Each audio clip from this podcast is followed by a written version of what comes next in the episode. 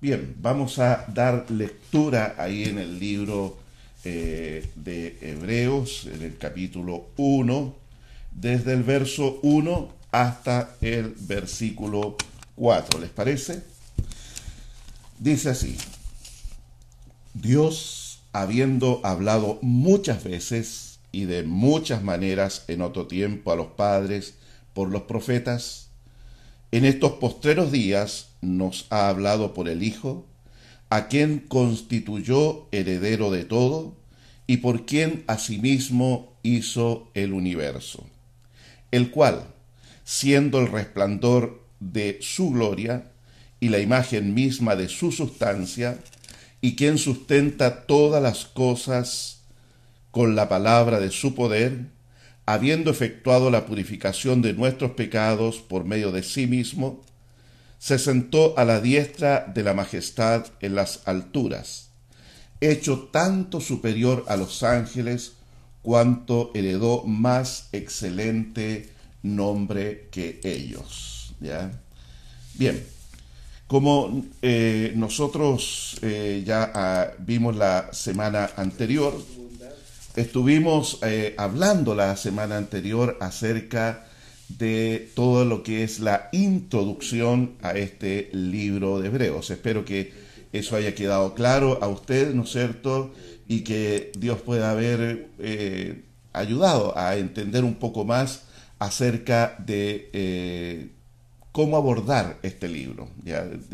recordamos que fue escrito a los destinatarios que eran judíos que vivían en la dispersión, que estaban allí, o en la diáspora también, que vivían en diferentes ciudades del imperio, pero específicamente, eh, como comentábamos la semana pasada, fue escrito a los creyentes ahí en la ciudad de Roma. ¿ya? El autor no lo sabemos, ya eh, quién, quién, es el autor de, de, este, de este libro, ya, pero quien haya sido, la convicción es, por el testimonio mismo de las escrituras, es que el autor eh, detrás del ser humano es el Espíritu Santo. Es un libro inspirado eh, por el Espíritu Santo de Dios. ¿ya? Así que eso es importante que nosotros lo tengamos presente cuando leemos esta carta ya, eh, de Hebreos, una carta no, no breve, una breve exhortación, como dice. ¿ya? Bien, vamos entonces aquí al capítulo 1 de este libro de Hebreos. ¿ya? El escritor eh, omite la tradicional introducción que uno encuentra en las diferentes cartas eh, que podemos nosotros apreciar en el Nuevo Testamento, Filipenses, Colosenses, Pedro, Santiago, diferentes cartas que vemos donde hay una introducción, ¿qué quiere decir esto? Hay una presentación de quién es el autor, se identifica como tal, identifica también a quienes le están acompañando allí eh, en ese momento de escribir la carta a su destinatario. Eh, hay saludos protocolares, donde eh, el, escritor expresa también las bendiciones. Nada de eso encontramos aquí en el libro de Hebreos, sino que va directamente a todo lo que tiene que ver con eh, el tema esencial, el tema principal de la carta a los hebreos. ¿ya? Entonces, ¿Cuál es el tema principal de esta carta? Lo vamos a ir viendo a través de toda la escritura, pero aquí nos muestra ya en este primer párrafo eh, que es Jesucristo por sobre todas las cosas y sobre toda persona o personaje que se va a mencionar. Sobre Jesús es eh, mayor que todos, más excelso que todos. ¿ya? Eso es el tenor de esta carta de Hebreos. Entonces, eh, aquí en este primer párrafo lo presenta como la palabra viva, la palabra eh, encarnada. Jesucristo mismo es la palabra, Él es el logos de Dios, ya como dice que Dios, habiendo hablado muchas veces, ahora nos ha hablado por el Hijo. Él es la palabra autorizada de Dios. Él lo presenta también aquí en este párrafo como el heredero de todo, y que a la vez también por causa de Él existe todo lo que podemos nosotros eh, ver, el universo todo, los tiempos en su plenitud existen por causa de Cristo. ¿ya?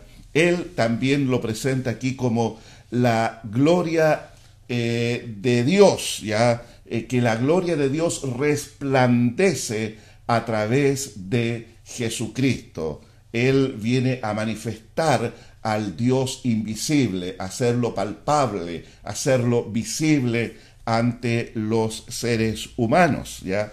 También nos habla aquí que Él es una esencia con Dios. Está eh, diciéndonos aquí con ese término, con esa palabra, que Él y Jesús y Dios vienen a ser una misma persona. Esto es muy significativo en esta carta eh, para estos eh, judíos, para reafirmar la deidad del Mesías que eh, había venido a esta tierra.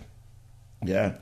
Él también conduce todas las cosas. La palabra que dice quien sustenta todas las cosas en el capítulo 1 es que es Él quien conduce, o sea, que lleva todo lo creado a el término preestablecido, predeterminado por Dios.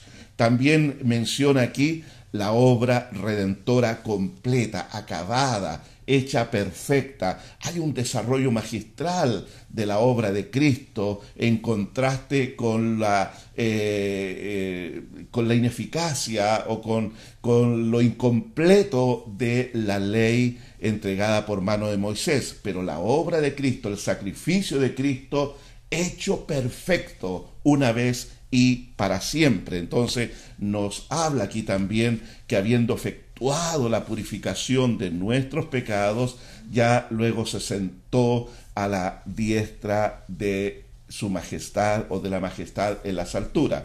Este término que se sentó, ya se sentó allí, está hablando justamente, hace una referencia definitiva a que la obra de Cristo, la redención ah, por la humanidad, fue hecha perfecta, completa y una vez para siempre. Luego tenemos que Él vuelve a su lugar de máxima autoridad. ¿Recuerda la oración de Jesús en Juan 17 cuando dice, Padre, glorifícame con aquella gloria que tuve contigo antes que el mundo fuese.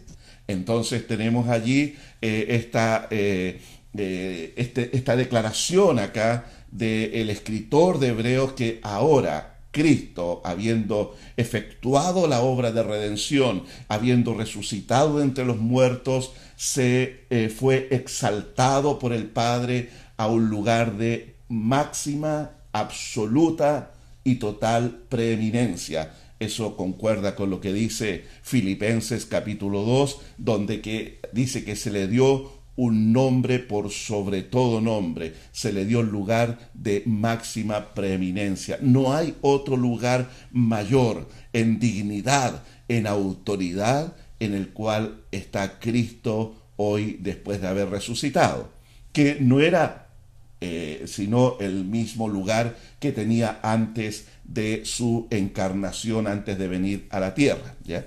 Entonces, todo, todo esto lo, lo está condensando aquí el escritor de Hebreos en este párrafo que yo creo que nos va a llevar más de un, un estudio, más de un día de estudio, para poder eh, eh, ir profundizando y, y, a la vez tomando todo aquello que necesitamos nosotros para nuestra edificación y nuestro fortalecimiento en la fe. ¿ya? Partimos entonces donde dice Dios habiendo hablado, ¿ya? Dios habiendo hablado. Eh, ¿qué, nos, ¿Qué nos está comunicando esto? De que Dios siempre ha tenido la iniciativa de comunicarse con el ser humano. No debemos olvidarnos que en el principio, cuando Adán y Eva fueron creados, eh, fueron creados con el propósito, con la finalidad de poder tener una comunión íntima y estrecha con el Dios que los había creado a ellos. Una relación de padre a hijo, de intimidad. Y Dios eh, pone allí en nuestros primeros padres, Adán y Eva, pone de su espíritu en el espíritu de ellos para tener ese nexo, esa comunión estrecha. Y eso es lo que nos hace diferente a todo lo demás de la creación, de todos los seres vivientes que habitan el planeta Tierra y en todo el universo, sean ángeles, serafines, querufines, lo que sea, todo el universo, no hay ser creado que tenga la característica que destaca al ser humano por sobre el resto de la creación.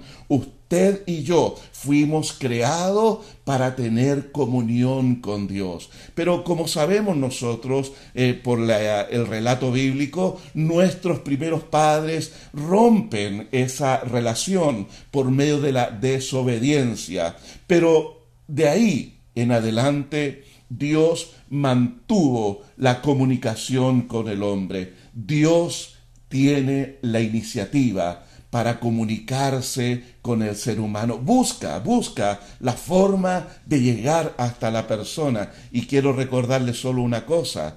Cuando usted se convirtió al Señor, cuando usted conoció al Salvador, no fue usted quien tuvo la iniciativa de buscar a Dios. Recuerde que estaba envuelto en tantas cosas, pero fue Dios quien le buscó. Fue Dios quien se acercó hasta usted a través de un predicador, a través de un amigo, a través de un familiar que ya conocía al Salvador y Dios se acercó a usted trayendo su palabra, trayendo el mensaje de salvación para que usted pudiera conocerle. Dios habla, Él habla él sigue hoy hablando al ser humano. Ahora, lo que está aquí comunicando el escritor de Hebreo, vamos a ver que se refiere específicamente a toda la revelación que vino de manera parcial, fragmentada y progresiva para llegar con el mensaje redentor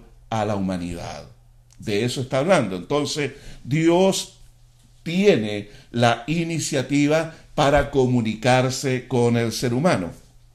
Dice que Dios ha hablado muchas veces. Eso viene de un griego, de una palabra griega que es polímeros, polímeros, ya de, eh, es, es, como de, eh, de, de tonalidades, de diversas maneras, ya luego dice, y de muchas maneras, y que es otra palabra similar que es polítropos, que nos habla justamente cómo Dios nos ha hablado. Y dice ahí en otro tiempo, que literalmente significa en tiempo antiguo. Está hablando el escritor de Hebreos de el tiempo de antes de la aparición de Jesucristo, donde Dios fue revelando su plan de salvación al hombre. Ya tenemos la primera eh, profecía que Dios comunica a Adán y Eva después de la caída, eh, lo que es llamado el protoevangelio, o sea, este evangelio que es anunciado ya tempranamente, donde Dios le dice a Adán, eh, perdón, a la mujer le dice, eh, eh, a, la, a, la, serpiente, está hablando Dios, y le dice, la simiente de la mujer, tú la vas a herir en el calcañal, pero su simiente te herirá en la cabeza. Allí ya hay un anuncio de el Redentor, de Jesucristo, el Mesías. Entonces Dios habló muchas veces y de muchas maneras, ¿ya? Habló con Adán, hablaba allí en el huerto antes de la caída, habló con él después también de la caída, habló eh, con Noé cuando iba a eh, traer juicio sobre la eh, humanidad Y Dios habla con Noé porque Noé halló gracia ante los ojos y le dio las instrucciones, las cuales Noé obedientemente sigue y producto de esa fe que le condujo a la obediencia se salvó él y toda su familia y junto con las eh, criaturas, los animales que Dios le encargó que pusiera en el arca. ¿Ya? Vemos nosotros más adelante que Dios habla con Abraham y le habla en visiones y en visitas. O sea, Dios eh, le iba al lugar donde vivía Abraham y se comunicaba con él. Y nos dice allí que, eh, que en el libro de Santiago, en el capítulo 2, verso 23, que Abraham llegó a ser conocido como el amigo de Dios. Amigo de Dios. La amistad básicamente requiere de una fluida comunicación. ¿Se da cuenta? Dios habla y Dios sigue hablando al corazón del ser humano. Entonces, Abraham fue conocido como amigo de Dios. ¿Se acuerda cuando Dios iba a destruir a Sodoma y Gomorra, estas ciudades que, que ya habían llegado al colmo de su maldad y el pecado? Y Dios dice, ¿cómo voy a hacer esto sin contárselo, sin hablar primero con Abraham? E, e, ese, ese era eh, la relación que Dios tenía con Abraham, una relación cercana, cercana. Luego vemos cómo eh, Dios también le habla a Jacob, el nieto de Abraham, le habla a través de sueños. Le habló cuando eh, iba huyendo del enojo de, su hermano y allí tuvo una revelación y, estuvo allí donde Dios le que se compromete a bendecirlo y a traerlo de vuelta con bendición también. Y estando en la tierra lejana ya eh, sirviendo a su tío, Dios también le habló allá en sueños. Luego vemos cómo Dios le habla a Moisés. Mire, mire, hay un término tan importante, Santiago, eh, perdón, eh, Éxodo 33, 11, dice que Dios hablaba con Moisés cara a cara. Como habla ahí el hombre con su amigo. Así hablaba Dios también con Moisés. Y por lo mismo Moisés fue considerado eh, por los eh, israelitas el más eh, eminente de los profetas, de todos los profetas Moisés sobresalía allí para ellos. Entonces vemos a Dios con una comunicación fluida con sus siervos. Uno de los profetas menores escribe y dice, ¿hará algo Jehová el Señor sin que se lo comunique antes a sus siervos los profetas? O sea, Dios tenía una relación fluida con los eh, profetas, ¿ya? Entonces, encontramos que desde Moisés hasta Malaquías, estoy hablando desde Génesis hasta Malaquías, o sea, del primer libro hasta el último libro del Antiguo Testamento, nosotros vemos como eh, la revelación eh, entregada a los profetas fue quedando registrada en los escritos que hoy conocemos como el Antiguo Testamento. Y quedó registrada como historia, como eh, salmos, como proverbios y también como profecía, como un mensaje eh, que anunciaba las cosas también por venir. Entonces, eh, lo vemos allí a través de todo el Antiguo Testamento que ese, esos 49 libros llegaron a ser tales, llegaron a ser una realidad porque fue Dios quien fue revelando su palabra a sus eh, profetas, ¿ya? Los profetas, ¿quiénes eran los profetas? Que, como dice acá, eh, a los padres por los profetas. Los profetas literalmente significa o traducido como eh, hablar de parte de, hablar de parte de. En este caso, alguien que habla de parte de Dios, que nos trae un mensaje que nace en el corazón de Dios para eh, los destinatarios. ¿ya? Entonces, los profetas del Antiguo Testamento hablaron de parte de Dios. Ya ahí Dianet puso el texto, gracias Dianet, Amós 3.7 es donde dice que Dios no hace nada sino lo comunica ante a sus siervos los profetas, ¿ya? Entonces eh, los profetas eh, fueron llamados por Dios y fueron dotados, capacitados por el Espíritu Santo. El Espíritu Santo vino, llenó sus vidas para poder capacitar sus mentes, sus intelectos de manera sobrenatural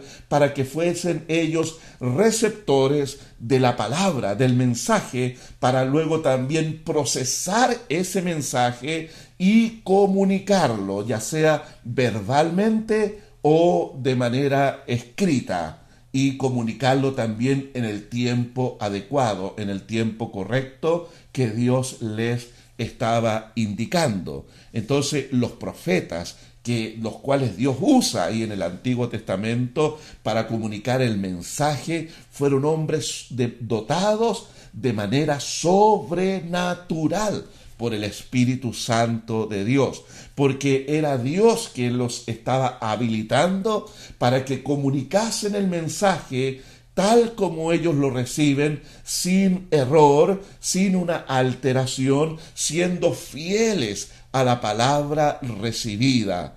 Y, fue una dura tarea para ellos eh, en momentos la comunicación del mensaje, algo que en momentos les costó también a algunos de ellos o a varios de ellos su propia vida también encarcelados, azotados, flagelados por causa del el rechazo al mensaje que estaban comunicando. Ellos en obediencia a Dios, bajo la dirección del Espíritu Santo, ellos comunicaron el mensaje. Entonces, el valor de esta palabra del Antiguo Testamento reside en que la palabra entregada no es una palabra que nace de la imaginación de el profeta, no nace de conclusiones humanas, no nace de razonamiento humano, sino que es una palabra divinamente ministrada por el Espíritu Santo de Dios a estos hombres. ¿Qué les parece si leemos eh, Primera de Pedro, capítulo 1, versos 10 eh, y 11. Primera de Pedro, capítulo 1, versos 10 y 11. Doy lectura en el nombre del Señor.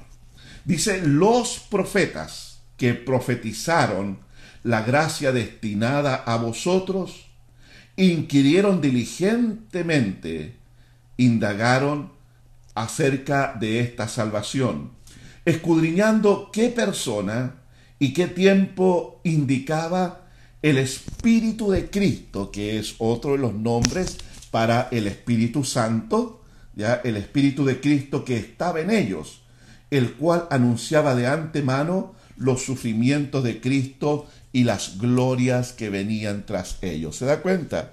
¿Quién está en ellos? ¿Quién ha llenado sus vidas?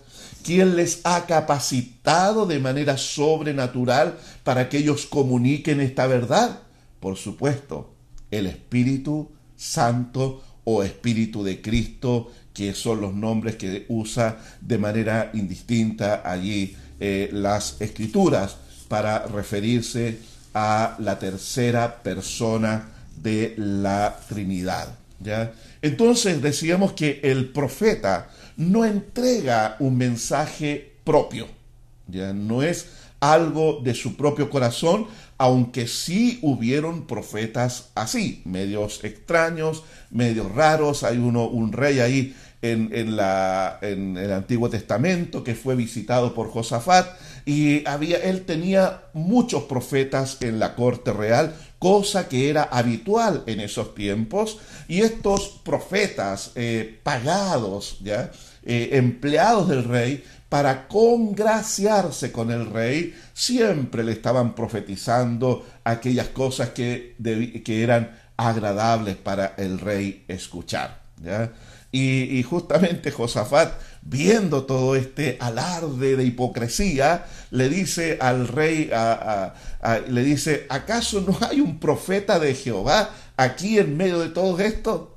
Habían muchos profetas allí que eran pagados por el rey y, estaban allí haciendo todo una, un show eh, con falsas profecías. Entonces el rey Josafat le dice eso y traen al profeta Micaías, ¿ya? El cual comienza a profetizar de manera irónica y el rey se molestó por eso y ahí Micaías profetiza la palabra de verdad. Y eso no le gustó al rey y fue puesto en la cárcel. Eso estaban expuestos ellos a esa situación, se exponían los eh, profetas en el Antiguo Testamento. ¿Ya? ¿Por qué? Porque el mensaje que ellos predicaban no era un mensaje nacido de su corazón, como esos otros que eran contratados allí, esos falsos profetas que eran contratados allí. Ya no era un mensaje que nace del corazón de Dios, sino de su propio corazón. Mire lo que dice segunda de Pedro, capítulo 1, verso 21. Segunda de Pedro ahora, capítulo 1, verso 21. Dice, porque nunca la profecía fue traída por voluntad humana, sino que los santos hombres de Dios hablaron siendo inspirados por el Espíritu Santo.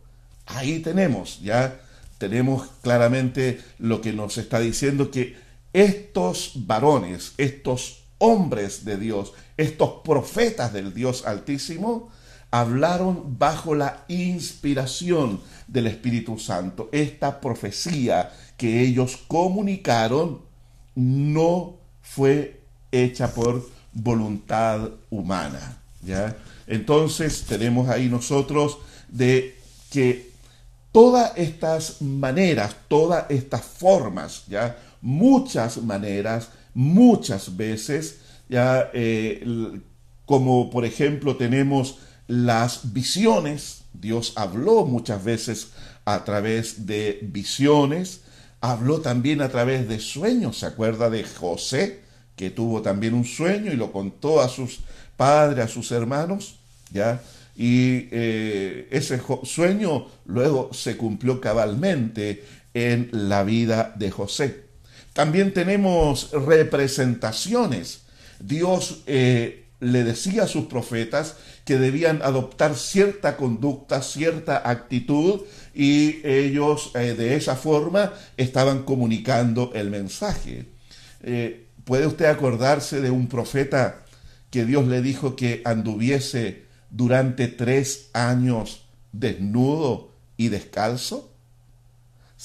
¿Puede usted entender eso, esas locuras que vemos a veces en las escrituras?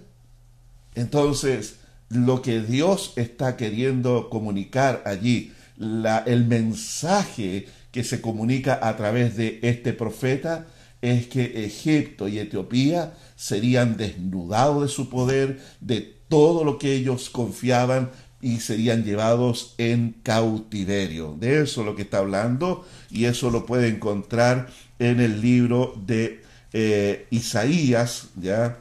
Eh, donde él anduvo descalzo y desnudo durante tres años. ¿ya? Dios también, por supuesto, hablaba con voz audible, habían eh, hombres que escuchaban, como en el caso del el joven eh, Samuel, Samuel, Samuel, y él pensaba que era el sacerdote Elí que le estaba llamando, y entonces fue Dios quien eh, se comunica con él insistentemente, ¿ya? Ahí tenemos nosotros la voz audible que la vamos a encontrar muchas veces a través del Antiguo y Nuevo Testamento. ¿Ya?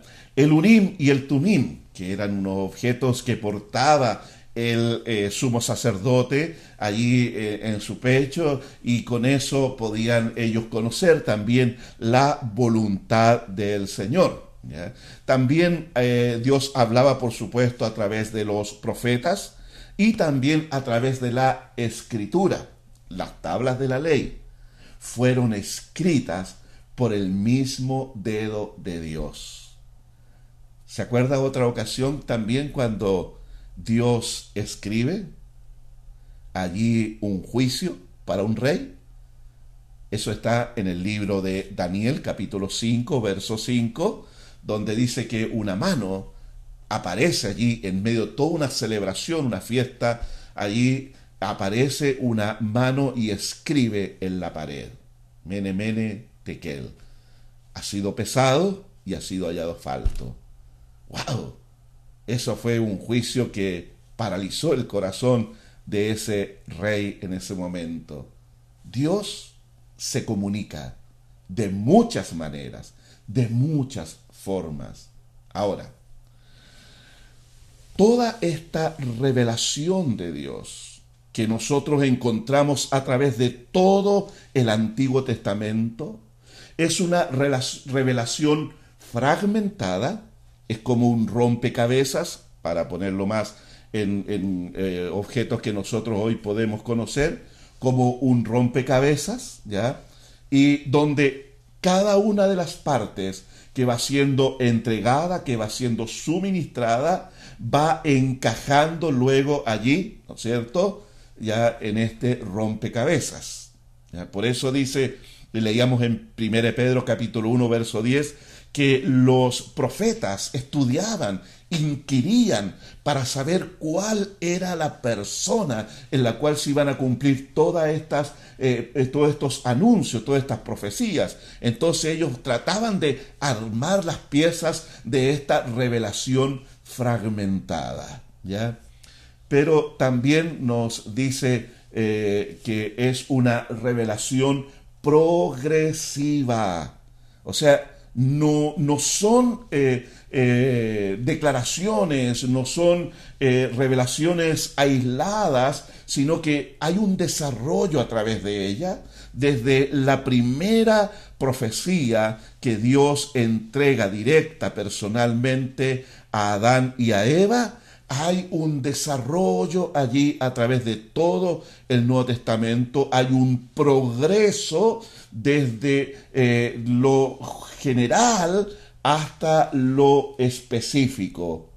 Todas las profecías del Antiguo Testamento apuntan hacia una sola persona y hacia su obra redentora, hacia la persona de Cristo Jesús cientos de profecías que están allí en el eh, Antiguo Testamento que se cumplen cabalmente en la persona de nuestro Señor Jesucristo.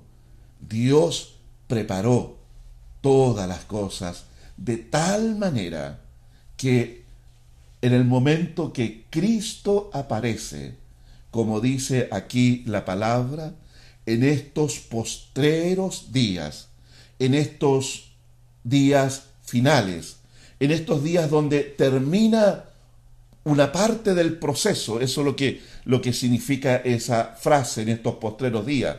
¿Y de qué está hablando allí? Donde es la culminación de la ley entregada por mano de Moisés para que comience el día de gracia que el Señor comienza a manifestar a través de la persona de nuestro Señor Jesucristo. La ley vino por mano de Moisés, pero la gracia viene por el unigénito Hijo de Dios.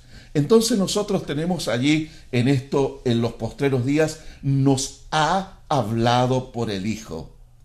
Ahora, ¿qué es lo que eh, está comunicándonos con esto. No es el hecho de que eh, la revelación que viene por el Hijo sea mayor o más importante que la revelación anterior. No está hablando de eso.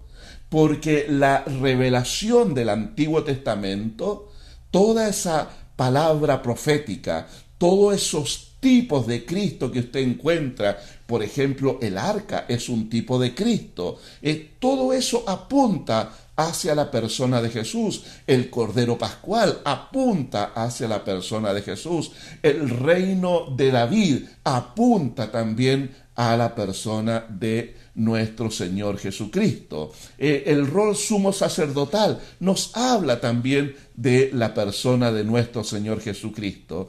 Pero toda esa revelación fue solamente una sombra hasta que viniese lo permanente, hasta que viniese el Hijo de Dios. Entonces, cuando ahora nos habla por el Hijo, no está queriendo decir que esto sí es valedero, esto sí es verdadero. No, lo que está diciendo es que toda esa revelación fragmentada, que tiene el mismo valor que lo que el Hijo viene a comunicar, porque es comunicada por Dios mismo, ya sea Dios eh, personalmente hablando, como en el caso de Adán o Eva y Eva, como a través del Espíritu Santo, que también es Dios, hablando con la autoridad del cielo a los profetas, entonces estamos hablando de un mismo nivel y valor de revelación. Lo que pasa ahora con la revelación con el Hijo, ahora que nos habla con el Hijo, está diciendo que la revelación se completa. La revelación ahora se sella. La revelación ahora viene a ser total. Ahí está la persona del Hijo. Ahí está el, el que viene a mostrarnos realmente cómo es Dios el Padre. A Dios, dijo Juan, nadie le vio jamás. El unigénito Hijo, que está en el seno del Padre, Él, Él lo ha dado a conocer. ¿Por qué? Porque Él es la palabra viva. Él es el logos de Dios. En el principio era el verbo, el verbo era con Dios y el verbo era Dios. ¿Ya? Entonces Él es la palabra viva, la palabra hecha carne, que viene a morar, a habitar entre los hombres. Porque dice Juan 1.14, dice allí, y el verbo se hizo carne y habitó entre nosotros. En estos posteros días nos ha hablado por el Hijo. Lo anteriores, le está diciendo, eran los mensajeros. Eran los mensajeros. Ellos entregaron de manera parcial, fragmentada, el mensaje. Pero ahora no tenemos al mensajero, sino que tenemos el mensaje entre nosotros, a Cristo Jesús el Señor. Entonces ya se produce el primer contraste de lo que hablábamos el otro día, eh, para la introducción, de cómo eh, este libro, la dinámica de Hebreos, es ir contrastando la persona de Cristo, en este caso con los profetas, con los ángeles, con Moisés, con eh, eh, Josué, con el sumo sacerdote, con la ley, el, el antiguo pacto, y para poder hacer sobresalir el hecho de que Cristo es mejor, que Cristo es superior.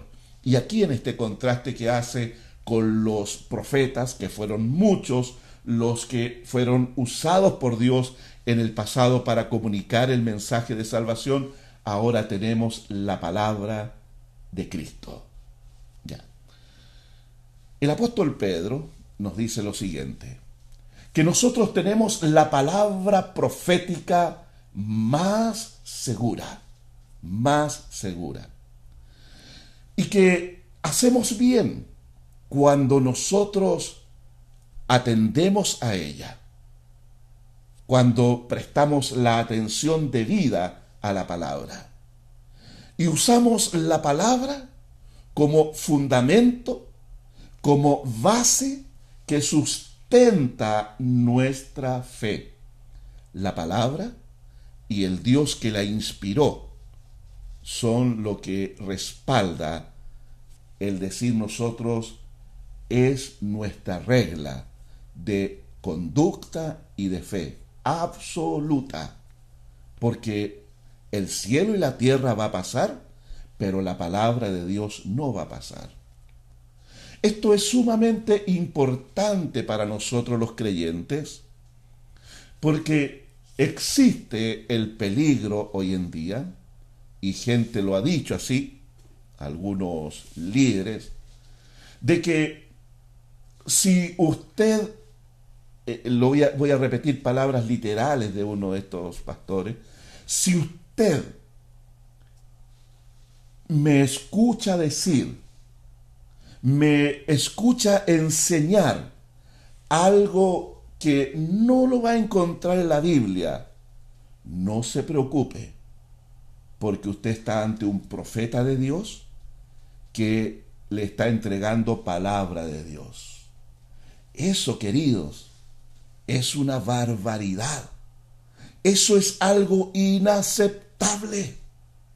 No podemos nosotros hoy en día, en este siglo XXI, aceptar una declaración de ese tipo. Y si usted se encuentra en una iglesia así, en la ciudad donde está, y ha escuchado eso de parte de alguno de sus líderes, y que le ha dicho, no te preocupes, si Dios sigue hablando, Dios sigue revelándose, y esto no está en la Biblia, pero es palabra de Dios. Mentira. Usted está ante un falso profeta. Está ante un engañador. Está ante alguien que le va a llevar por un camino distorsionado, errado. Y no olvide las palabras de Jesús. Si el ciego guía a otro ciego, ambos caerán al hoyo. Ambos se perderán. Entonces, ¿Qué es lo que tenemos nosotros que hacer y entender? Que fue el Espíritu Santo quien capacitó a estos santos hombres de Dios en la antigüedad, trayéndoles a ellos revelación del el plan de Dios, para luego venir y enviar al Hijo, a quien, eh, vino y hizo carne en sí mismo todas estas palabras proféticas de la antigüedad. Y fue luego el Espíritu Santo de Dios quien capacitó a los apóstoles y profetas en el Nuevo Testamento para completar la revelación, las sagradas escrituras, la Biblia. Entonces, en estos 66 libros que nosotros tenemos a nuestra disposición, que es la Biblia, la palabra de Dios, la Biblia, usted aquí tiene la revelación completa de Dios para el hombre. Todo lo que Dios ha considerado necesario para que usted y yo podamos comprender los eternos propósitos del Padre están aquí, en las Escrituras. No hay nada más que Dios haya revelado aparte de lo que está en este libro. Eso grábeselo, por favor, porque este maravilloso libro es la guía de conducta y de fe para su vida. Dios habló de muchas formas, de muchas maneras, y en los postreros días habló por el Hijo. Y luego continuó hablando por el Hijo a través de los apóstoles y profetas, quienes redactaron bajo la guía, la inspiración del Espíritu Santo, los 27 libros que nosotros encontramos en el Nuevo Testamento. Tenemos la revelación de Dios completa, completa. Ahora, cuando alguien dice Dios me habló, eso puede ser una verdad, porque Dios sigue hablando, Dios sigue hablando. Él va a seguir comunicando su voluntad, va a querer seguir comunicando sus planes, sus indicaciones. ¿Se acuerda usted cuando Pablo quería ir a Bitinia, a la zona norte de Galacia, y el Espíritu Santo le impidió. Pablo insistió y el Espíritu Santo vuelve a impedirle y en visión le muestra a un soldado macedonio. Entonces Pablo entendió por esa guía del Espíritu que él tenía que ir a predicar a Macedonia. Y ahí comienza la iglesia en Filipos, la primera iglesia en el continente europeo. La guía del Espíritu Santo, la guía de Dios, sigue vigente en nuestra vida. Pero importantísimo es de que cuando alguien diga que Dios le está guiando a hacer algo, que Dios le está mostrando algo, todo aquello tiene que estar necesariamente dentro del marco establecido por la Biblia, por la palabra de Dios. Si esa persona pretende afirmar que Dios le dijo algo y no está en las escrituras, entonces cuidado, cuidado. Pero también cuidado con la interpretación que esa persona le puede estar dando a un texto de la Biblia. No se olvide que Satanás usó las escrituras cuando tentó a nuestro Señor en el desierto. No dice, no dice la, la escritura, le dijo Satanás, ¿no está escrito acaso? Utilizando el enemigo las escrituras, pero de una manera distorsionada para provecho personal. Me decía mi esposa ayer de un conocido pastor allá en Miami que él, ella escuchó una parte de una predicación de él, donde dice que el árbol de la ciencia del bien y del mal que estaba en el huerto, ese árbol lo que representaba eran los diezmos que el hombre le da a Dios. Entonces cuando tomaron de el árbol, tomaron de los diezmos, vino maldición sobre ellos. Ese tipo de interpretación es extremadamente peligroso. ¿Cómo vamos a interpretar la Biblia de esa manera? Claro, ¿por qué se interpreta así? Porque detrás de eso hay un interés personal en el expositor de ese tipo de interpretación. ¿Qué es lo que está buscando? Que la gente traiga esos diezmos sí o sí. No, es otra la motivación que tiene que estar en el corazón del creyente cuando aparta los diezmos en obediencia al Señor y los entrega. No es el temor, no es quedar bajo una maldición, nada de eso.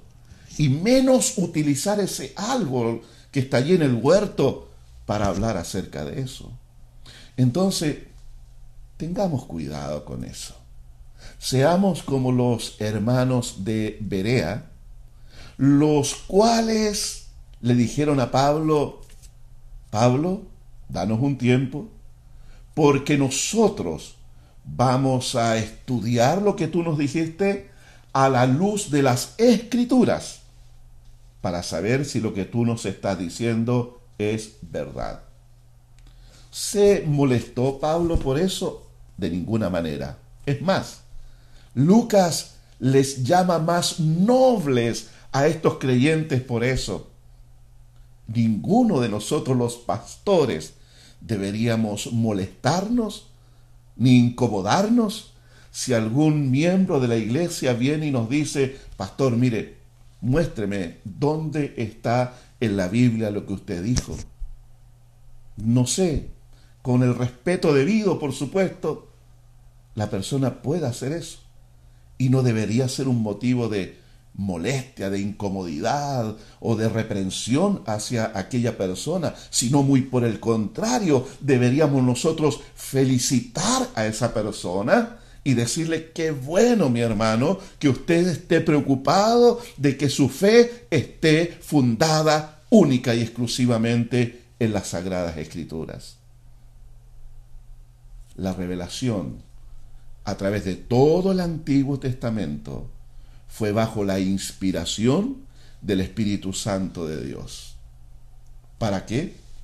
Para apuntar exclusivamente a el Redentor prometido. Usted va a encontrar una cantidad impresionante de profecías cumplidas en Cristo. Y quiero recomendarles un libro para que usted lo lea, lo busque. Evidencia que exige un veredicto de George McDowell. Este libro es tremendo porque allí nos habla de los cientos de profecías que fueron cumplidas en la persona de nuestro Señor Jesucristo. El libro se llama Evidencia que exige un veredicto de Josh McDowell. ¿Sabe? Ahí hay un párrafo en ese libro que habla acerca de la ciencia de la probabilidad, que es un ejercicio científico donde allí usted puede ver que cuánta, cuáles son las probabilidades que profecías anunciadas con cientos de años con más de mil años se cumplan en una persona. Y usted va a encontrar allí el ejercicio que hace George McDowell en este libro y se va a asombrar al ver unas pocas tantas profecías que se cumplen en la vida de Jesús. Pero en Jesús se cumplieron más de 300 profecías que están escritas en el Antiguo Testamento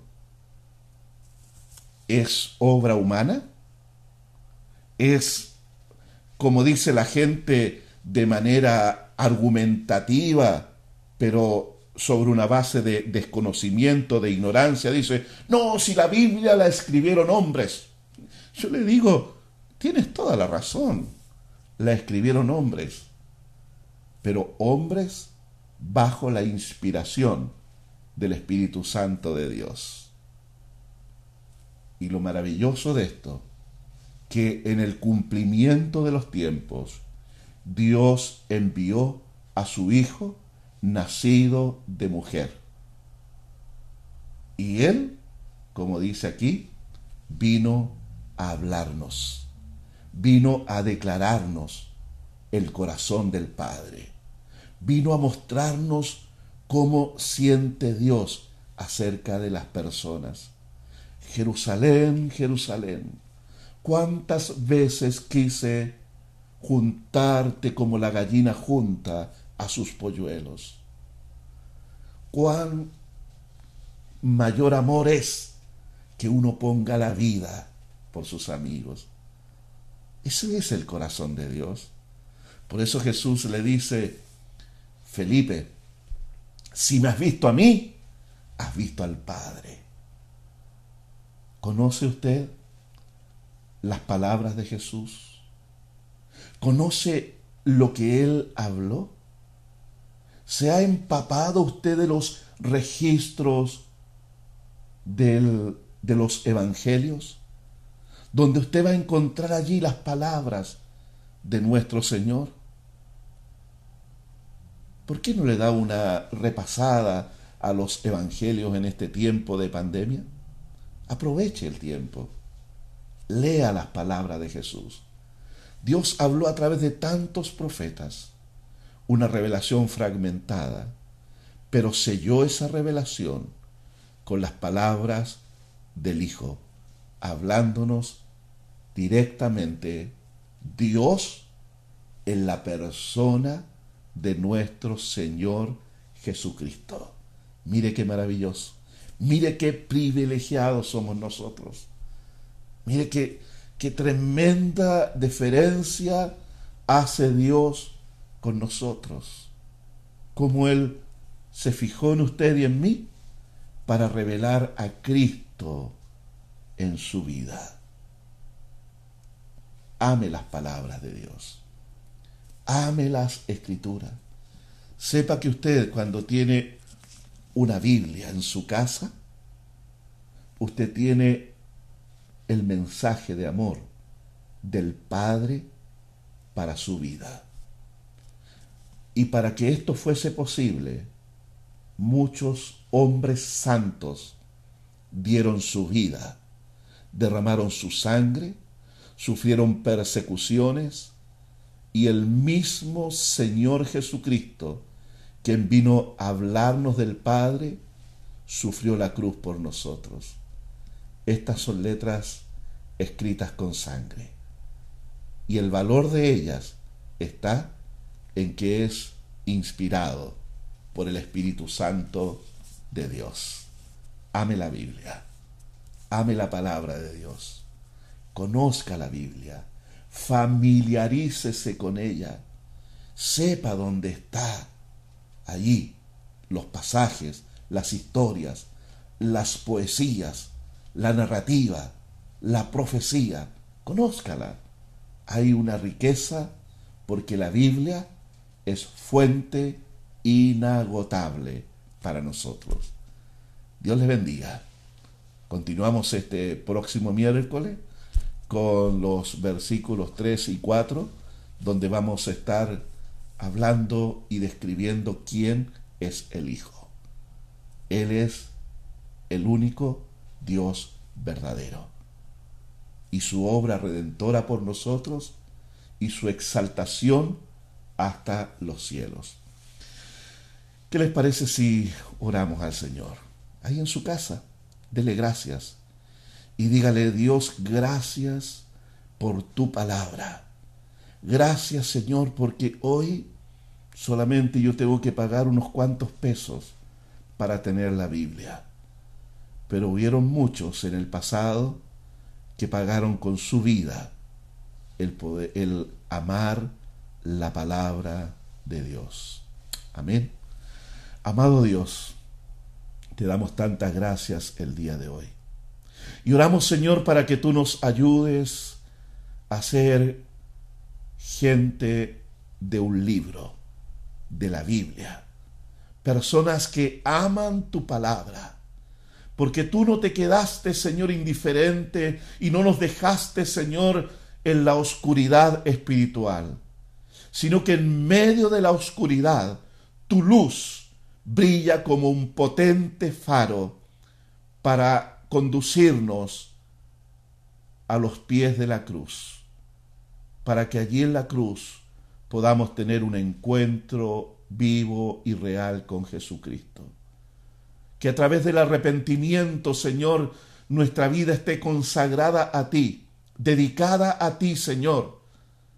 Que a través, Señor, de disponer el corazón podamos sumergirnos en escudriñar las escrituras para que seamos gente temerosa de Dios, seamos gente de fe, seamos gente con sabiduría. Oh Dios, te damos gracias y te bendecimos. Y que cada uno de tus hijos, donde quiera que estén, Señor, hayan sido bendecidos con la palabra de hoy. Por Jesucristo, nuestro Salvador. Amén